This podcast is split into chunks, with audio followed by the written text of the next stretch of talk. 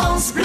France Bleu Pays Basque. J'avoue que je parle souvent de nourriture, mais que voulez-vous, euh, c'est un sujet qui revient très souvent dans les conversations au Pays Basque, et il est vrai que nous avons une gastronomie à en faire pâlir plus d'un, ceci explique donc cela.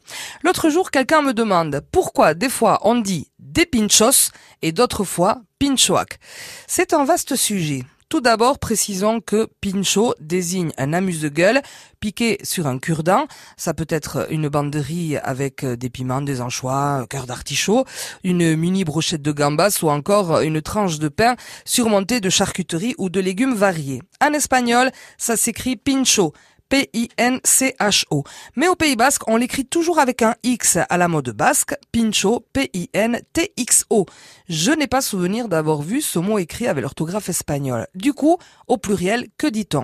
Vu qu'on est au Pays Basque, qu'on l'écrit en basque, on devrait dire, au pluriel, pinchoac, mais en tout cas certainement pas des pinchos.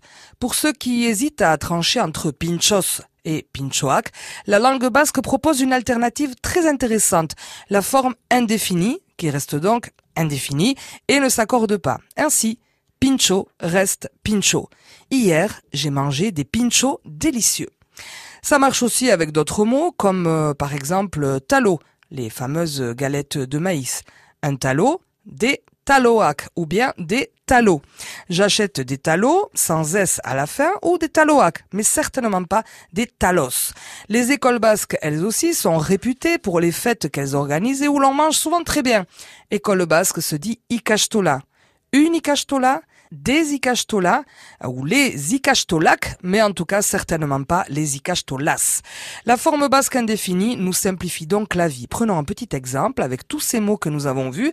Les ikastola de Bayonne tiennent un super stand pendant les fêtes. On y trouve des pinchos et des talos délicieux avec du fromage et de la menthe mais en tout cas sans S à la fin.